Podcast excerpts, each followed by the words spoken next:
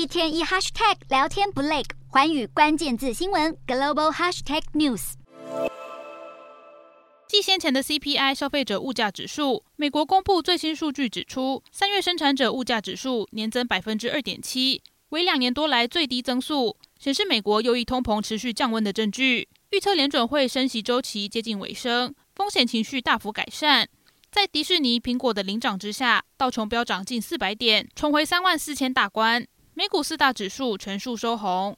道琼指数上涨三百八十三点一九点。收三万四千零二十九点六九点，纳斯达克劲扬两百三十六点九三点，收一万两千一百六十六点二七点，标普五百上涨五十四点二七点，收四千一百四十六点二二点，费半指数上扬二十二点四三点，收三千零七十四点九四点。欧洲股市方面，美国数据显示通膨显著缓和，投资人消化相关资讯的同时，欧洲三大股市全数收高，英国股市上涨十八点五四点。收七千八百四十三点三八点，德国股市上扬二十五点八六点，收一万五千七百二十九点四六点，法国股市劲扬八十三点八九点，收七千四百八十点八三点。以上就是今天的欧美股动态，